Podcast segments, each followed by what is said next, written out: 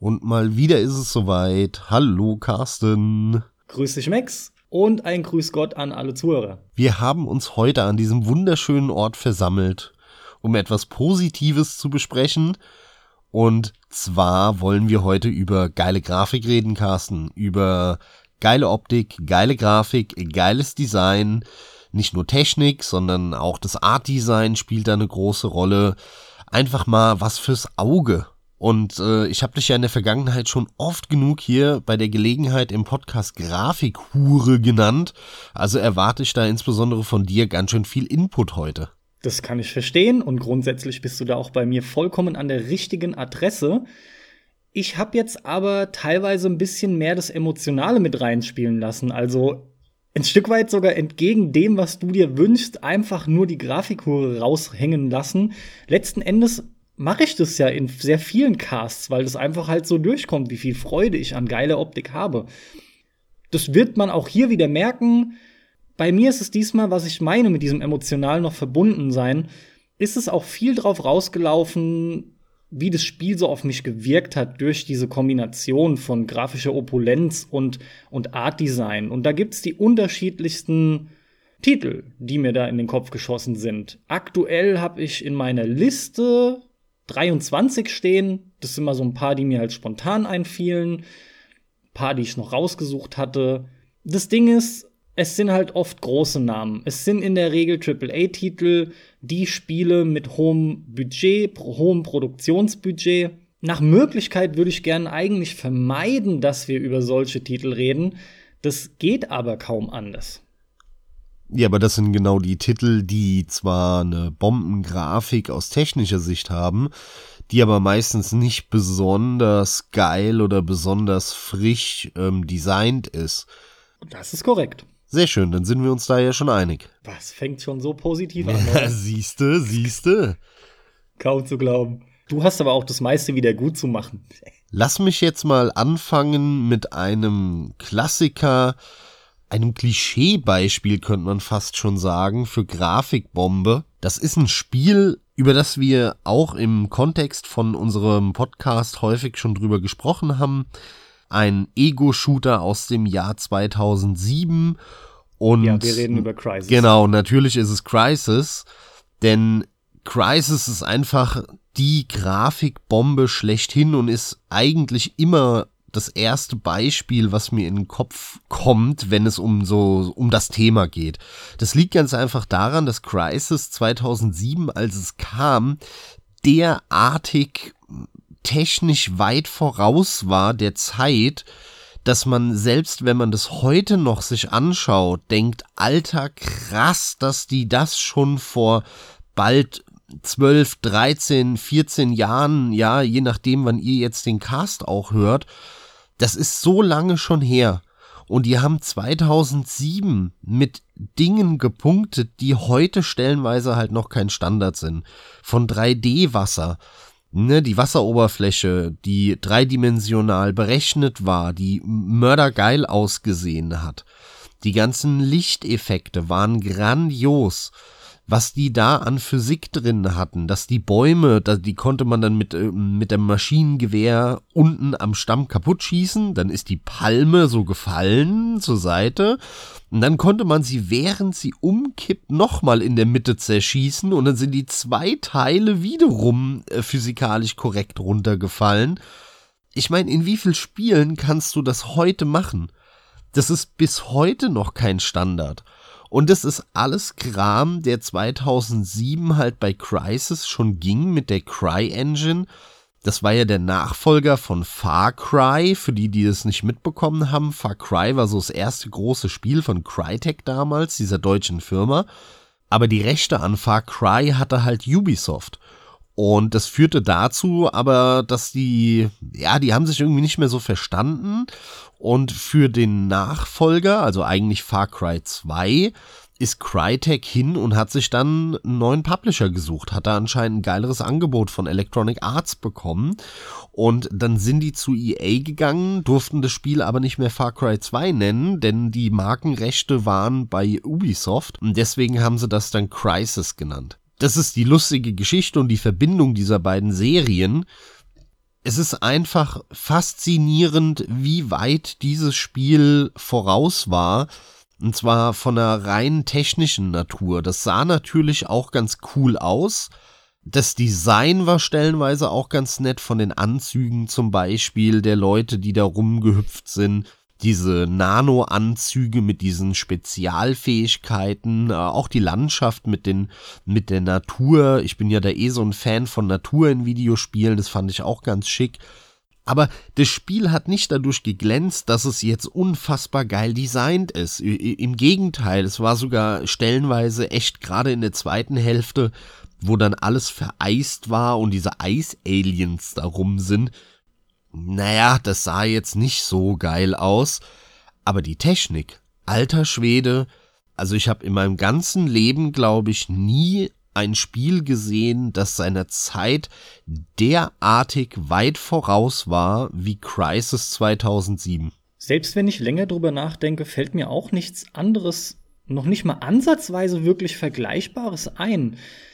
Das Ganze ist unter anderem durch Digital Foundry auch bestätigt, die vor geraumer Zeit, ich meine irgendwie vor einem Jahr oder vielleicht sind es doch schon anderthalb, ich weiß es nicht mehr genau, aber es ist nicht allzu lange her, gemessen daran, wie lange Crisis schon draußen ist, haben unter anderem halt auch die nochmal analysiert, sprich sind hingegangen und haben das Spiel nochmal auf aktuellen High-End-Systemen getestet und geschaut, wie es halt sich so verträgt. Also, na, verträgt ist unglücklich ausgedrückt. Wie einfach das Ganze performance-technisch läuft. Schnell runtergebrochen war das Ergebnis, es bringt Rechner immer noch teilweise ganz schön an die Grenzen. Natürlich sieht es mittlerweile schon anders aus, aber wenn du alles hochboxst, dann geraten die Kisten zum Teil wirklich immer noch doch ins Schwitzen. Ein Stück weit liegt es aber auch mit Sicherheit daran, dass die CryEngine-Spiele immer sehr die CPU auslasten, ne? Und ja, da halt richtig. auch doch sehr, sehr wenig passiert ist. Fast schon tatsächlich, wie du mir auch letztens gerade wieder in einem Gespräch noch mal aufgezeigt hast, anhand der, äh, anhand eines Vergleiches von einer relativ aktuellen CPU mit meiner alten, ja, relativ erschreckend eigentlich, dass da so wenig passiert ist, ja, seit ja. locker sieben Jahren oder so. Und das ist schon krass, oder acht sogar. Ja, aber das ist auf jeden Fall schon ein Punkt, diese Engine jedes Mal, die haut halt volle Lotte auch auf die CPU. Ich denke, wäre sie da ein wenig optimierter, würde das Ergebnis schon natürlich ein bisschen anders aussehen. Nichtsdestotrotz stimmen einfach die von dir angesprochenen Punkte. Was mir immer durch den Kopf geht, das kann ich auch so ein bisschen verknüpfen mit äh, einem Titel, den ich gerne nennen würde. Was mich bei Crisis halt unter anderem so beeindruckt und was ich bei Spielen heutzutage schmerzlich vermisse und das sieht man kaum, das ist einfach eine tolle physikalische Zerstörung gepaart mit einem hohen Detailgrad, sprich viele Objekte, die entsprechend unterschiedliche Effekte dann mit sich bringen, sich unterschiedlich zerstören lassen. Dadurch wird eine Welt in einem Shooter richtig greifbar. Die wird richtig gefühlt lebendig, weil diese Shootouts einfach fantastisch sich alleine dadurch inszenieren. Und ich finde, das passiert viel zu selten. Äh, sehr positiv kann ich da aktuell The Division 2 hervorheben. Kenne auch kein anderes Spiel, was es zurzeit so schön wieder mal macht. Und der Titel, den ich in der, im Zusammenhang mit Crisis nennen wollte oder nennen will, ist Max Payne. Max Payne 1 und 2 streng genommen. Das sind auch so typisch diese Spiele mit den Engines, die sind knackenscharf. Da sind einfach geile Texturen drin, hoher Detailgrad, alles ist super anzusehen, kein unnötig vieler Schnickschnack und du kannst alle möglichen Gegenstände physikalisch beeinflussen durch Explosionen, durch Ballereien. Jeder kennt bei Max Payne die Eimer, die geil rumfliegen, die Besenstiele, die du mehrfach zerschießen kannst an ihrem Stiel und, und, und. Und ich liebe sowas. Unter anderem deswegen ist bei mir Max Payne vor allem halt doch tatsächlich dann der zweite. Ich finde, der hat es sehr auf die Spitze getrieben. Der dritte war ja dann nicht mehr von Remedy, der ist ja von Rockstar. Außerdem hat der dritte auch nicht mehr diese grafische Opulenz geboten im Vergleich zu allem anderen. Max Payne 1 und 2 sehr wohl. Die waren damals auch absolut, absolut elitär, was Grafik anging.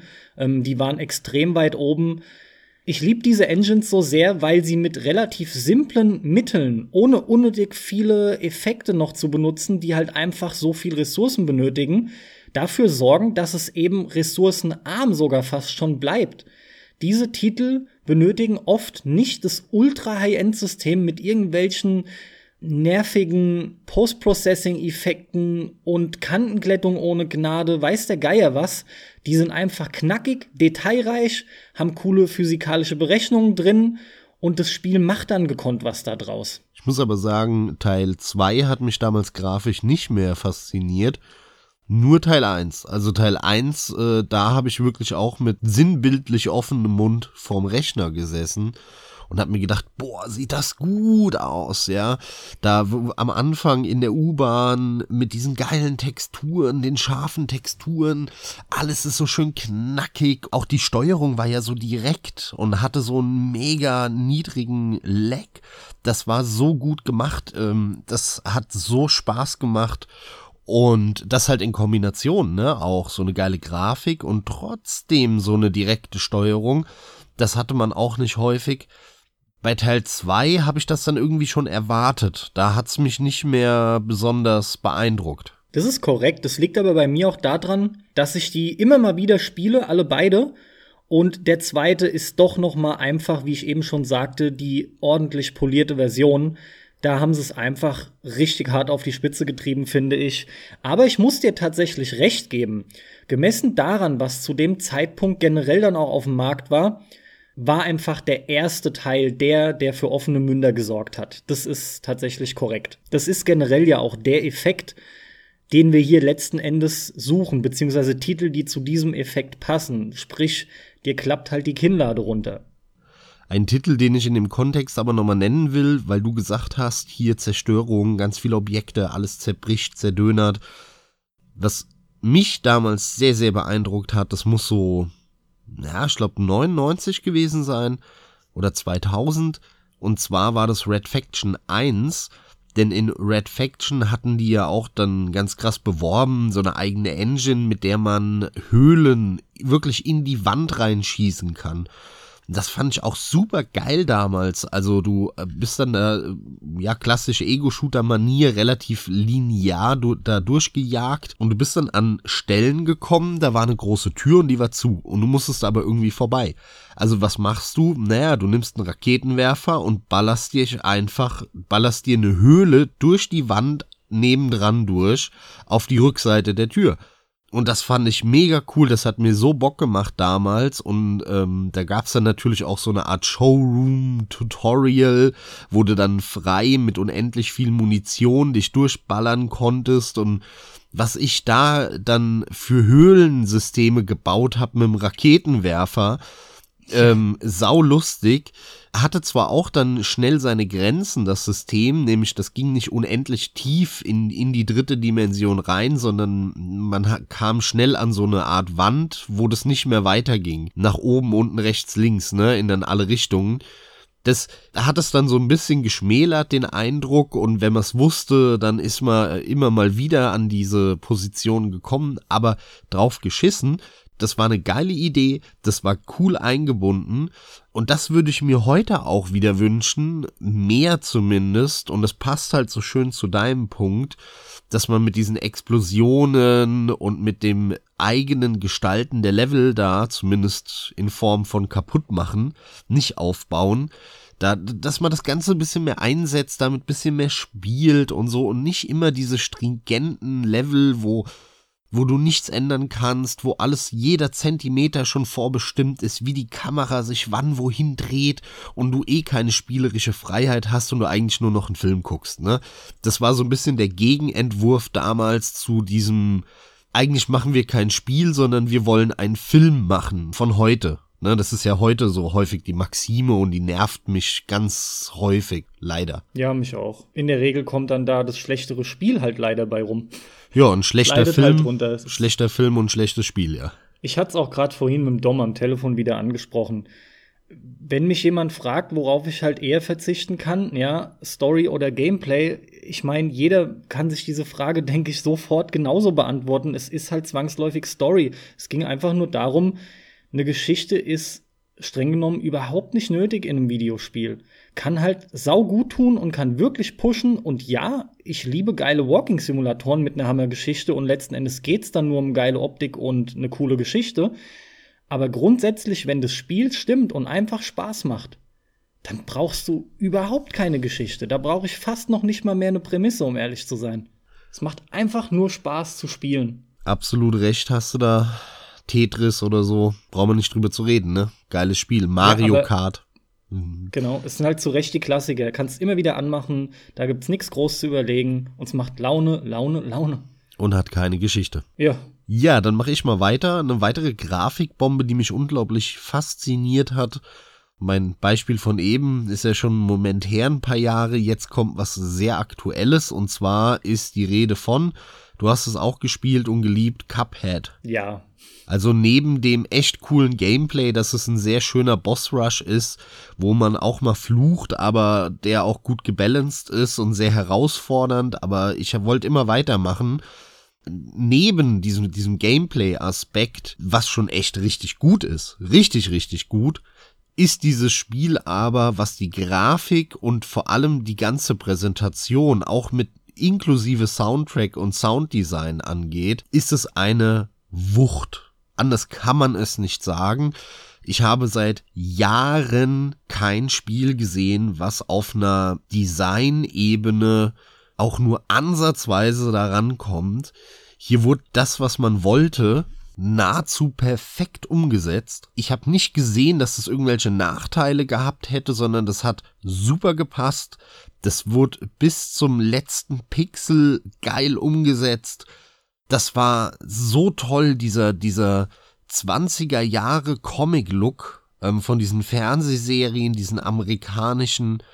Das sah so geil aus. Und dann aber auch, was mich häufig stört, sind diese auf alt gemachten Effekte. Die sind häufig störend. Und ja. bei Cuphead haben sie es geschafft. Ich weiß nicht wie genau, aber sie haben es geschafft, dass da einige so Effekte drinnen sind, mir aber nicht auf den Nerv gehen, sondern die akzeptiere ich als Stilmittel und die passen und funktionieren so, wie die, wie die Entwickler das eben bei Cuphead eingesetzt haben.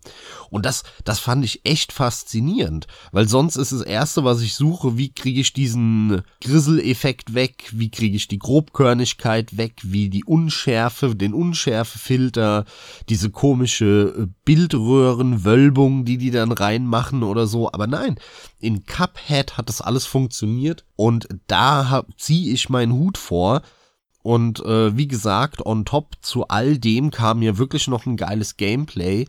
Das ähm, hat mich sehr, sehr beeindruckt und wenn es um Art Design geht und konsequente Umsetzung von so einer Idee, auch der Übertragung dieses stilistischen Vorbilds, aber konsequent bis in das letzte Fünkchen des Spieles, dann schaut euch Cuphead an und hört es euch auch an, weil der Soundtrack ist auch einer der besten der letzten Jahre. Das ist wirklich faszinierend und ist für mich eine wahre Grafikbombe. Absolut, bin da voll dabei. Und da sind wir auch ähm, eher bei diesem geilen Art-Design eben dann mal angekommen, ne? Weil rein technisch ist es einfach sauber gemacht, verlangt dir aber noch nicht mal ansatzweise eine Mördermaschine ab, aber sieht einfach formvollendet aus. Das ist einfach das perfekte Design bezogen darauf, was sie auch kreieren wollten. Und ich denke, der Hauptgrund, warum die Effekte so gekonnt eingesetzt sind, beziehungsweise warum sie so gekonnt wirken, ist frei nach dem Motto weniger ist mehr.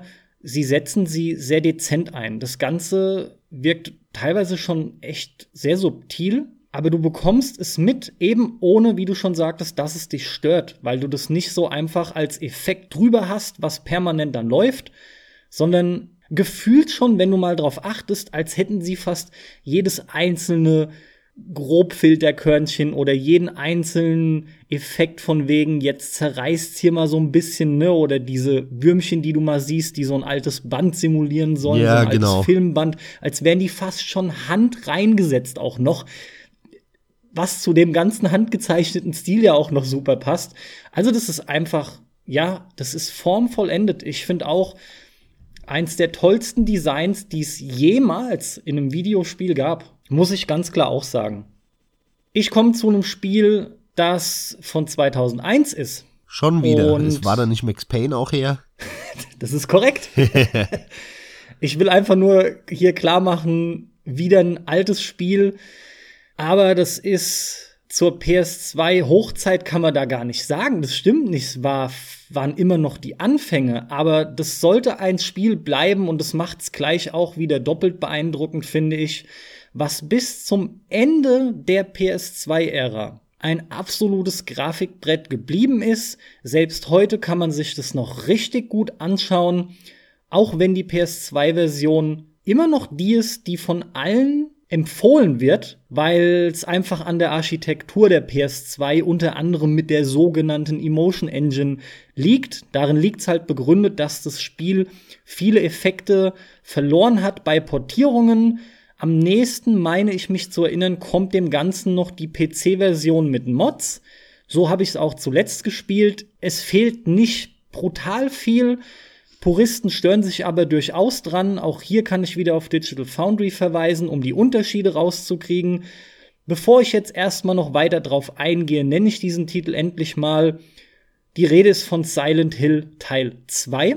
Teil 1 auf der PlayStation 1 war grafisch gut, vielleicht sogar für die 3D-Grafik schon ziemlich gut, kam aber auch am Ende der PlayStation 1-Zeit, war aber nicht bahnbrechend oder beeindruckend. Silent Hill 2 allerdings war genau das und hat bei nahezu jedem Spieler damals diesen Effekt ausgelöst, dass dir die Kinnlade runterfiel, denn es gibt da diese eine Szene, an die sich jeder erinnert, die auch quasi jeder exakt so erlebt hat wenn er es damals gespielt hat. Heutzutage funktioniert es halt nicht mehr. Aber das war was, was man in der Form nicht kannte. Und zwar beginnt das Intro des Spiels. Es läuft, wie man das von damals kannte, eine Videosequenz. Und irgendwann sieht man dann den Hauptcharakter von hinten auf einer Toilette. So eine typische Parkplatztoilette, weil der Hauptprotagonist gerade in Silent Hill angekommen ist. Innenraum steht an einem Spiegel und wie gesagt, man sieht ihn von hinten, sieht das Spiegelbild. Diese Art der Spiegelung waren zu der Zeit auch nicht normal. Sogar Depth of Field Effekte waren schon drin. Es sah fantastisch aus, wirklich. Dann wechselt die Kamera quasi nahtlos. Und jetzt kommt das, was ich sagen wollte, von dem ich meinte, jeder kennt es. Man steht da. Etliche Sekunden vergehen und es passiert nichts. Die Figur bewegt sich auf einmal nicht mehr. Und man wartet drauf, dass diese Figur sich bewegt und, und fängt an, sich zu fragen, ja, was ist denn los? Hängt die Kiste? Warum geht denn die Sequenz nicht weiter? Was geht denn da ab? Und plötzlich realisiert man, hier ist gerade der Wechsel zur tatsächlichen Spielgrafik erfolgt. Das, das Spiel ist jetzt spielbar. Das war ein nahtloser Übergang, wie man ihn damals selten erlebt hat weil das halt eine vorgerenderte Sequenz war in der Ingame-Engine ohne brutal viel Effekte, weil es eh schon Hammer aussah. Und der Wechsel ist dann genau deswegen nicht aufgefallen. Das Spiel sah einfach so aus. Da war es einfach auch um mich geschehen. Da dachte ich mir, ey, das ist nicht wahr. Dieser Effekt ist einfach großartig gewesen, dass, dass da jeder davor gehockt hat. Das hat dann jeder bestätigt. Alter, ging dir das auch so? Hast du das erlebt? Unglaublich, oder? Und das Spiel sah sowas von gut aus mit all seinen für damalige Verhältnisse scharfen Texturen. Der, der Nebel, der war richtig volumetrisch. Da lag so eine Schwere in dem Nebel. Das war wirklich phänomenal. Die Lichteffekte haben ihresgleichen gesucht zu dem Zeitpunkt. Aber ich glaube nicht, dass der volumetrisch war, weil das kam ja erst viel später. Der sah vielleicht so aus und die haben da irgendeinen 2D-Trick-Effekt benutzt oder so, aber volumetrisch. Äh, da sind wir ja wieder bei Crisis. Crisis hatte ja zum Beispiel volumetrische Partikelwolken. Das war natürlich auch der Knaller. Die sahen bombastisch aus. Am Anfang, wer das Spiel gespielt hat, weiß es noch. Das startet so in einem Flugzeug und dann hüpfen alle raus mit dem Fallschirm. Und dann sieht man diese, diese dreidimensionalen Wolken, was auch überhaupt kein Standard ist. Muss man dazu aber sagen, auch bei Crisis sind die dann weg, wenn man auf der Insel ist und nach oben guckt, dann ist der Himmel auch nur eine Textur. Aber so dreidimensionale Wolken und so waren, waren damals eigentlich unvorstellbar und haben total beeindruckt.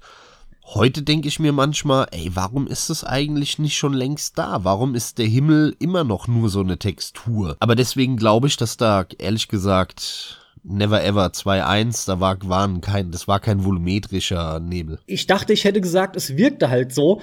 Äh, selbstverständlich war es kein volumetrischer Nebel, aber mir fällt kein anderes Spiel ein, in dem der Nebel so überzeugend mit, ne, mit einem spürbaren Gewicht rüberkommt. Wahnsinn. Also die haben einfach alles ausgenutzt. Ist auch, obwohl es zum Beginn der PS2 fast schon erschien, eines der Spiele, das die PS2 nahezu vollends ausgenutzt hat. So ein fantastisches Spiel mit grafischer Opulenz, großartig. Ist allerdings ein Effekt, den du auch nicht erlebt hast, da du es damals nicht gespielt hast, ne? Ja, das ist richtig. Ich kann da nicht so viel zu sagen. Gab es bei dir denn einen vergleichbaren Effekt, dass du, dass du dann auch dachtest, äh, wow, ich, ich kann jetzt spielen, krass, du hast halt so den Wechsel gar nicht mitbekommen. Also ich könnte schwören, den gab's. Ich habe eben schon, äh, als du gesprochen hast, drüber nachgedacht, aber mir fällt keiner ein. Ein. Der einzige, der mir einfällt, ist ähm, von dem South Park Spiel, was 2014, 2015 da von Ubisoft kam. Ja, ganz andere Ja, Baustelle, ja. weil es nicht äh, aufgrund der technischen Brillanz oder so war, sondern halt des Designs, aber das war auch ganz komisch, hat es sich angefühlt, als die Sequenz vorbei war und es sieht halt wie eine Folge South Park aus. Du Ja. kannst jetzt spielen und es sieht aber genau so aus und das hat sich auch ganz komisch angefühlt und da hatte ich das auch, dass ich so einen Moment da gehockt habe und gedacht habe, äh, äh, ach so, ach so, ich kann spielen jetzt, ach so, krass. Aber ich hatte das schon vorher, könnte ich schwören, aber mir fällt es leider nicht ein. Ja, ähm, mir wird es wahrscheinlich genauso gehen an deiner Stelle. Es hätte nur sein können, ja. Diesen Effekt hat jeder eigentlich mal erlebt. Das war auch damals eine geile Zeit, weil, weil sowas eigentlich fast nur da entstehen konnte, beziehungsweise nicht ganz richtig, denn dieser Effekt entsteht ja bei jedem, der es irgendwie noch nicht gewöhnt ist, also auch bei jungen Leuten, ne? Denen kann das natürlich auch so gehen, absolut. Aber ich denke, damals war das mit der ganzen Entwicklung, wo viele Techniken, die heute Standard sind, wo da erst die Grundsteine gelegt wurden, da, da war einfach das Potenzial höher, solche Erlebnisse haben zu dürfen. Ist eigentlich echt ein Privileg. Also ich sehe es als Privileg an, dass, dass ich in dieser Zeit groß geworden bin. Ja, Max, ich habe Silent Hill 2 genannt. Damit bist du wieder an der Reihe. Beziehungsweise fällt dir noch irgendwas dazu ein zu dem Thema Silent Hill, was du sagen möchtest? Ach, mir fällt noch was ein. Ähm, gar nicht allzu lange. Tatsächlich ist es aber PT, der Playable Teaser, ursprünglich mal für Silent Hills gedacht, ne? Das gecancelte äh, Kojima und Del Toro Projekt. Das war auch so ein Titel, der wirkte auf den ersten Moment fotorealistisch, als der rauskam. PS4 angemacht, in den Korridor getreten und du dachtest dir nur, alles klar, ähm, Fotorealismus war einfach wieder das Schlagwort. Ja, zu Silent Hill fällt mir nichts mehr ein. Okay. Also was, was für eine Überraschung. Aber der nächste Titel, den ich ins Rennen werfe, ist ein Titel, der mir ein bisschen, ein bisschen viel GTA 3 versaut hat damals. Und zwar, weil GTA 3 war ja für dich auch zum Beispiel das erste Mal so hier offene Welt und so eine Stadt, wo du rumfahren kannst und das alles in 3D. Ja, Und ich hatte das schon, weiß nicht, ein, zwei Jahre vorher das Erlebnis, dieses, genau dieses Gefühl. Und zwar bei Omicron The Nomad Soul. Das erste Spiel von denen, die Heavy Rain und Beyond Two Souls und jetzt vor kurzem Detroit gemacht haben, Quantic Dreams. Und das war eben das aller, allererste Spiel von denen. Das kam, glaube ich, 98 oder 99 raus. Und ich habe das damals gespielt. Und das Krasse an dem Spiel war, dass das allererste Mal eben war, dass ich so eine Stadt gesehen habe, dreidimensional gestaltet, modelliert. Man hat eine Figur gespielt, die mit der man in Echtzeit durch diese Stadt durchlaufen konnte. Es gab Straßen, auf denen Autos lang gefahren sind. Man konnte in Häuser reinlaufen, wieder raus in die Stadt ähm, in, in ein anderes Haus rein. Das Ganze war auch in so Gebiete, die Stadt war in so einzelne Gebiete eingeteilt und das war jetzt natürlich nicht, wie, wie man heute sich das vorstellt, dass da eine zusammenhängende riesige Stadt ist und es wird gestreamt. Nein, das waren schon große Gebiete, die einmal reingeladen wurden. Und dann ist man zum nächsten großen Gebiet, wo wieder halt zehn Häuser drin waren oder so. Aber damals kannte man das nicht anders und das hat sich angefühlt, als wäre das eine Riesenstadt. Und Omicron The Nomad Soul hat das das erste Mal gemacht und es hat mich derartig fasziniert, dass halt zwei Jahre später, als dann GTA 3 rauskam, wo die meisten dann dieses Gefühl hatten und die meisten dieses Gefühl auch heute noch mit diesem Spiel verbinden, ich das überhaupt nicht hatte, sondern mir nur gedacht habe, yo, kenne ich schon, alles klar, steuert sich immer noch genauso scheiße wie vor zwei Jahren bei No Man's Soul, ja.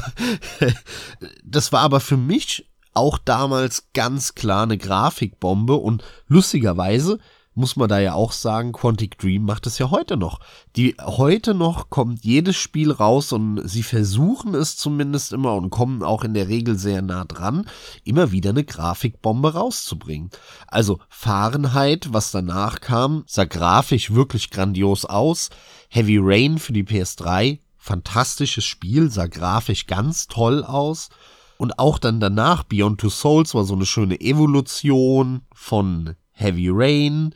Und jetzt Detroit, was ja kam für die PlayStation 4, sah ja wirklich auch toll aus. Also, die haben schon immer grafisch grandiose Spiele gemacht und damals haben sie das halt noch für einen PC gemacht, ne? Weil No Man's Soul war ein PC-Exklusivtitel meines Wissens. Ja, das ist ein Titel, zu dem kannst du jetzt aber nicht so viel sagen, nicht wahr? Ich kann zu dem Spiel quasi gar nichts sagen. Ich habe das ganz, ganz beiläufig mitbekommen. Letzten Endes auch nur durch Erzählungen von dir, ja, das an Informationen bekommen über diesen Titel, den jetzt auch alle unsere Zuhörer bekommen haben. Mehr, mehr kann ich da gerade echt nicht zu sagen. Der hatte halt einen Look, der mir persönlich weniger zugesagt hat. Das ist halt einfach, einfach eine Geschmacksfrage, mehr nicht. Das, das ist aber der Grund, warum ich mir den auch noch nie gegeben habe. Ja, war ziemlich ähnlich zu Detroit von heute, ne? War auch so eine Cyberpunk-Science-Fiction-Stadt. Ja, ja. Wobei ich mir Detroit optisch geben könnte. Allerdings werde ich mir dieses Spiel wahrscheinlich nie geben. Na, dann lass mal zu was wechseln, wozu du noch was sagen kannst. Deinen nächsten Titel. Liebend gerne. Ich gehe noch weiter zurück in der Zeit. Warte, warte, warte. Donkey Kong. Den habe ich auch auf meiner Liste. Ähm, das war auch äh, ein Spiel, was einem die Kinnlade geöffnet hat, ganz klar.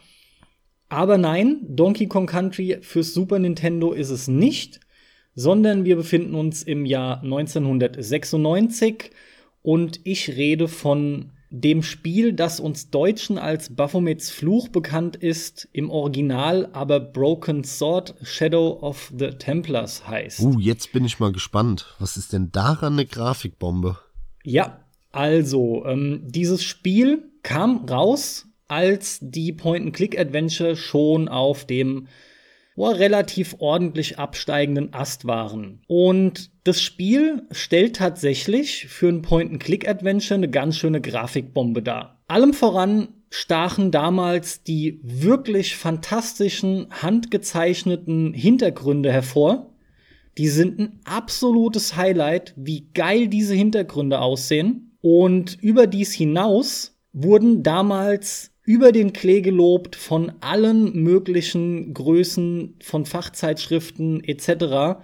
Die Animationen der Figuren, die waren auch für damalige Verhältnisse absolut herausragend. Also insgesamt hast du hier ein Point-and-Click-Adventure-Spiel bekommen, das nicht nur sehr geil eine ernste Geschichte mit Humor vereint hat, ganz klar eine coole Handlung, überwiegend auch gute Rätsel, viel Abwechslung. Vor allem aber hast du hier einen Titel bekommen, der optisch herausstach und gezeigt hat, wie geil präsentiert Point-and-Click-Adventure noch sein können.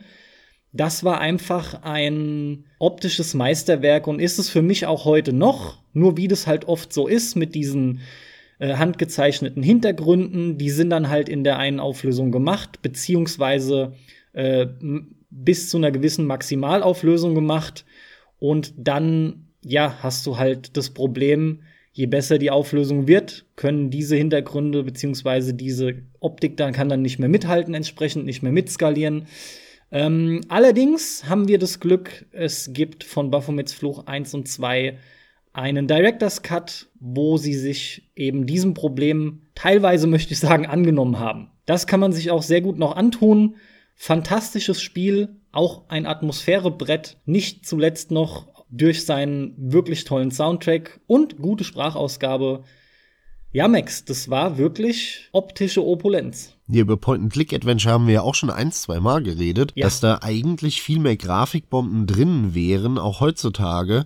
Wenn man, oh ja. wenn man mal heutzutage so richtig die technisch, die, die technischen Möglichkeiten ausreizt oder ausreizen würde, wie früher vorgerenderte Bilder nehmen würde, aber die im Maximalen, was heute geht.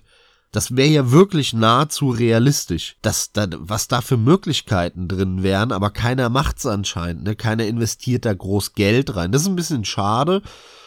Auf der anderen Seite gibt es da einen ähnlichen Effekt, den ich auch hatte bei einem äh, Point-and-Click-Adventure. Das ist für mich eine Grafikbombe. Das ist aber nicht so lange her wie Baphomets Fluch, sondern mhm. das war, ich glaube, 2014. Und zwar ist die Rede von Tesla-Effekt, Tex Murphy. ja, ja. das war ursprünglich ein Kickstarter-Projekt. Und Tex Murphy ist ja so eine Oldschool Point-and-Click-Adventure-Serie, die so ein bisschen 3D war damals schon. Also nicht so ganz Oldschool Point-and-Click. Da konnte man schon äh, in dieser 3D-Welt rumlaufen, aber der Schnack war eben, dass da echte Videoaufnahmen dabei waren. Und man konnte quasi jederzeit anhalten, dann hatte man so eine Art 2D-Bild oder Video vor sich und auch in den Gesprächen, das waren halt richtig aufgezeichnete Dialoge mit Videosequenzen von Leuten. Und das war ja in dieser CD-Zeit, Mitte der 90er, ganz groß, also fing irgendwie so Anfang der 90er an und hörte auch wieder Ende der 90er auf da haben ganz viele Firmen es versucht zu pushen mit diesen echten Filmaufnahmen. Weil anscheinend ist denen nichts anderes eingefallen, ähm, wofür sie diesen immensen großen Speicher von 700 MB auf einer CD nutzen können. Denn vorher hatten sie ja nur drei, vier, fünf MB auf so einer Diskette. Und das Resultat waren halt diese super vielen, äh, fast schon eine, eine Schwemme an Spielen, mit echten Videoaufzeichnungen. Da, deswegen wundert's mich häufig dieses ganze Filmgelaber, ne? Dieses, ah, Spiele werden filmisch und so. Sorry, die Videospiele rennen den Filmen schon seit 30 Jahren hinterher. Ähm, das ist schon so armselig. Und äh, das hatte die Spiele auch in den 90ern nicht besser gemacht. Ich persönlich habe aber trotzdem ein Fable für diese Art von Spiel und sehe auch eine Daseinsberechtigung und guck mir gern diese echten, äh, häufig auch trashigen Videoaufnahmen an.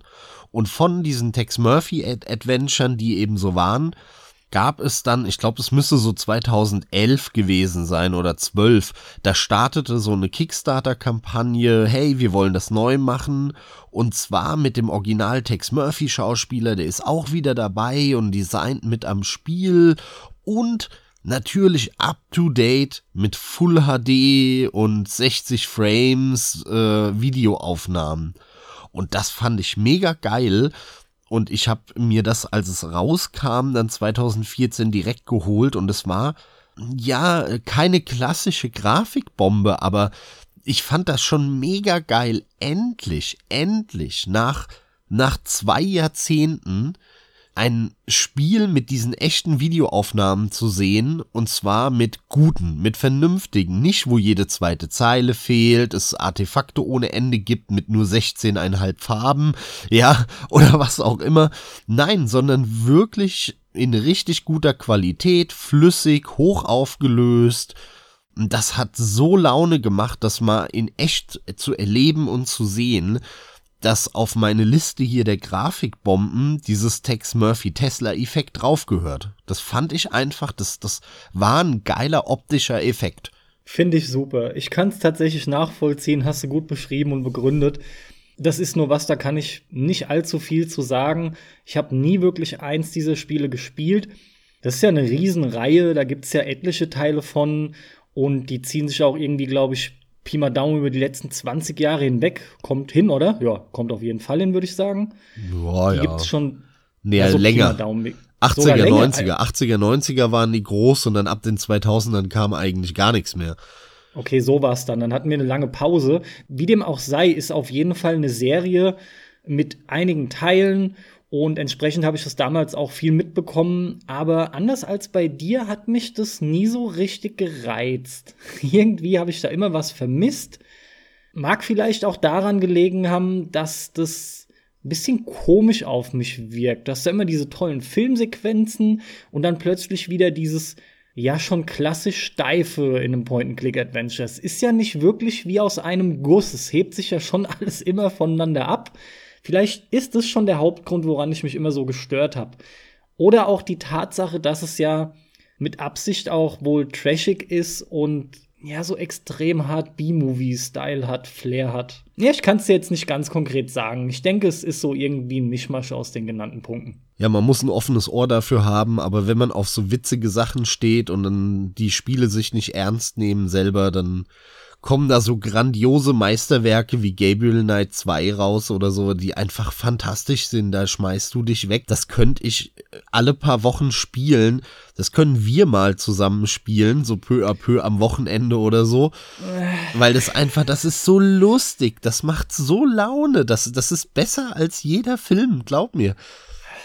Da, da, da ist der Spaß garantiert für die, für die ganze Familie den ganzen Abend. Allein schon der, wegen der Schauspielerleistung. Ja, da, da ist halt der Punkt, das zu spielen ist nicht gerade die große Freude in der Regel. Ähm, das ist richtig, ja. Guck mir das dann lieber an, sogar im Zweifelsfalle Highlights nur oder so was weißt du, Spiele mit Bart oder so ein Kram, dann kannst du dich auch wegschmeißen, musst dir das Ding aber nicht selber antun und dich da ja, durchklicken und so. Aber ja, also grundsätzlich, gerade wenn man dann zusammenhockt, ist sowas immer ein geiler Abend unterm Strich. Da muss ich dir ja recht geben. Wie du schon sagst, ganz treffend, garantiert der Spaß. Aber Carsten, bevor wir für heute jetzt Schluss machen, was ist denn dein letzter Titel, den du noch auf deiner Grafikbombenliste stehen hast? Ah, ich habe gedacht, jetzt kommst du mit so äh, wie nennt man das im Deutschen? Honorable Mentions, ähm, irgendwelche, wie nennt man das denn im Deutschen? Wie ist es denn gut übersetzt, verdammt? Ähm, ich, wie ich das hasse, das kennt, glaube ich, jeder, dass dir gerade nur dieser englische Begriff einfällt und du suchst dann händeringend äh, das Sinnverwandte im Deutschen. Erwähnenswert, sagt man im Deutschen. Vielen Dank. Viel zu oft, glaube ich, ist, bin ich da dann auch verkopft und man will irgendwie Wort für Wort übersetzen und dann fängt man an, hm, das klingt aber dumm. Ja, so geht's auch nicht. Richtig. Das ist sehr gut. Einfach noch erwähnenswerte Titel. Das dachte ich kommt jetzt, aber nein, du willst allen Ernstes noch einen von mir haben. Das mache ich sehr gerne. Dann spreche ich auch noch mal kurz mit dir, denn da kannst du mitreden und wirst mir zustimmen von einer über eine Serie, die einfach im wahrsten Sinne des Wortes wunderschön gestaltet ist, wundervoll aussieht, wirklich richtig knüppelhart zum Fantasy-Träumen einlädt, fast schon sogar vielleicht Klischee. Ich spreche von Trine, von der Trine-Serie. Oh ja, sehr, sehr guter Punkt, ja. Die Trine-Spiele, die sehen einfach wirklich wunder, wunderschön aus. Ich kann es jedem nur empfehlen, sofort mal Minimum ein Screenshot am besten aber in Bewegung sich das anzuschauen. Bereits der erste damals war so ein Hingucker. Der zweite hat das Ganze für mich noch mal ähnlich wie bei Max Payne deutlich besser abgerundet. Beim dritten sind wir schon bei diesem 3D-Teil, der aber auch immer noch sehr hübsch anzuschauen ist. So ist es nicht. Der hat dann spielerisch halt Federn gelassen. Aber gerade Teil 1 und 2, das ist für mich, ich glaube, ich fange schon an, mich zu wiederholen, aber das ist irgendwie so, das ist so richtig diese zuckersüße Fantasy-Optik. Das ist bunt und sind lebhafte Farben. Generell hast du gefühlt auf jedem Screen permanent die gesamte Farbpalette. Dann wird toll mit, mit irgendwelchen Lichtstrahlen gearbeitet, generell mit irgendwelchen Blumeffekten toll gearbeitet, bringt dieses ganze Fantastische halt noch viel mehr rüber kommt aber auch in Kombination mit dem Soundtrack und der gesamten Präsentation daher. Denn der Soundtrack ist so auch Klischee verspielt, tolle Lieder, ganz tolle Lieder, aber auch Klischee-Fantasy. Und das Ganze ist ja erzählt wie ein Märchen, wie als würde ein alter Mann vom Lagerfeuer aus einem Märchenbuch vorlesen und das ja nicht nur vor den Level und nach den Level in den Menüs und so, sondern auch mitten im Level. Du läufst irgendwo lang und du, du kommst an irgendeinen Altar und in dem Moment fängt dann der Erzähler an, eine alte Männerstimme, die wie aus einem Märchenbuch vorliest und sagt, ah, die Diebin kommt an den Altar und entdeckte dort ne, irgendwas und die Kombination aus all dem, ne, aus der Grafik, wie du sie beschreibst, aber auch aus diesem Erzähler plus dann eben diesem tollen Soundtrack, die führt halt zu so einer ganz, ganz grandiosen Stimmung bei dem Ganzen. Exakt. Meiner Meinung nach haben die was erreicht, was quasi auch Cuphead erreicht hat. Vielleicht nicht ganz so perfekt, aber ich finde, wir sind hier schon sehr nah dran. Also tatsächlich jo. ist doch die Trine-Serie äh, dahingehend dann etwas Vergleichbares mit äh, zu Cuphead. Denn du hast es gerade noch schön ergänzt. Wir haben das bei einigen Titeln, aber auch hier haben wir einen Titel, beziehungsweise mit eins und zwei zwei Titel, die das einfach alles so toll kombinieren, dass hier die optimale Atmosphäre entsteht für diese Spiele. Ich möchte es auch jedem von euch, der es noch nicht gespielt hat, echt dringend ans Herz legen, wenn ihr euch dafür begeistern könnt von ein paar Videoschnipsen, die ihr euch dann vielleicht hoffentlich mal anschaut. Das Ganze kann man auch lokal im Koop spielen. Ich meine, es geht auch on. Ja, nee, es geht auch online. Bin mir, bin mir sicher, es geht auch online. Da es drei verschiedene Charaktere gibt. Den Zauberer, die Diebin, ne? Meine ich, ist es. Genau. Und halt eben den Ritter. Diebin, die Bogenschützin ist. Ganz genau, ja. Und es macht einfach super viel Spaß. Es ist halt gerade geil, dass man das auch noch im Koop zocken kann. Äh, ansonsten wechselt man Charaktere durch, funktioniert alles gut, ist ein geiler Mix aus Jump'n'Run mit Physik-Rätsel-Kombinationen, um halt Anhöhen zu erreichen oder einfach fort, fortschreiten zu können. Also fantastisch ist eine ganz klare Empfehlung von meiner Seite. Die Trines-Spiele, Teil 1 und 2. Und bei dieser Gelegenheit dann auch der Hinweis, Teil 4 wurde bestätigt von den Entwicklern. Die arbeiten im Moment an Teil 4. Also in ein, zwei Jahren werden wir Teil 4 sehen. Ja, und gehen auch wieder zurück auf 2D oder halt 2,5D. Ja, ja, ja, das sieht man auch an den ganzen Reviews bei Steam. Der Teil 3, den habe ich auch immer noch nicht gespielt, unter anderem auch wegen den schlechten Reviews teilweise. Der kam nicht mehr ganz so gut an. Teil 1 und 2 waren durch die Bank weg sehr, sehr gut. Schaut's euch an. Ein wunderhübsches Spiel, wirklich. Ich habe dieses Wort jetzt schon, glaube ich, zum fünften Mal benutzt in Kombination mit Trine. Aber das trifft es einfach perfekt. Es ist einfach unendlich schön. Augenschmaus. Augenschmaus, gerne auch das. Ja, Carsten, schön, cool. Dann haben wir doch eine geile Liste hier zusammengesucht von wunderschönen Spielen, die uns beeindruckt haben auf die eine oder andere Art und Weise die Honorable Mentions oder erwähnenswerte Spiele, die schenken wir uns, behaupte ich. Denn wir werden mit Sicherheit nochmal einen Teil 2 demnächst machen. Und dann gehen wir die restlichen aus unserer Liste durch. Wir wollen über alle reden. Sie sind alle erwähnenswert. Also machen wir hier keinen Schnelldurchlauf, sondern eine zweite Folge, vielleicht noch eine dritte. Mal gucken, wie weit wir da kommen. Genau, und aus exakt diesem Grund werde ich auch noch gesondert auf den bereits angeteaserten Donkey Kong Country für Super Nintendo zu sprechen kommen. Zum Beispiel. Max, dann bleibt mir fast nur noch übrig, mich bei dir zu bedanken, mich bei euch da draußen fürs Zuhören zu bedanken. Wie immer hoffe ich, ihr hattet viel Spaß dabei, konntet einige Titel vielleicht jetzt im Nachhinein dann für euch entdecken oder habt jetzt Interesse dran, irgendwas mal anzuschauen, auszuprobieren. Die Spiele, die bisher genannt wurden, sind auch alle sehr, sehr empfehlenswert aufs Spielerische bezogen. Schaut's euch an, habt viel Spaß dabei. Ich greife schon vor, bevor du noch was sagst, Max. Gehabt euch wohl, viel Spaß beim Zocken, lieber Einsatz für Pixel-Zuhörer. Seid auch beim nächsten Mal wieder dabei. So sieht's aus. Das gleiche gilt für mich auch. Ich wünsche euch alles Gute, danke fürs Zuhören. Für einige Leute, die es vielleicht nicht mitbekommen haben, wir sind mittlerweile auch auf Spotify zu finden. Soundcloud sind wir eh schon immer, iTunes und so weiter. Aber uns gibt es jetzt auch schon seit einigen Tagen oder einigen Wochen mittlerweile schon auf Spotify. Also für den einen oder anderen, der uns gerne über Spotify hören will, der kann das ab sofort tun. Einsatz für Pixel wie überall sonst findet ihr uns dort auch unter diesem Namen. Abonniert uns, liked uns. Dankeschön fürs Zuhören und bis zum nächsten Mal. Ciao.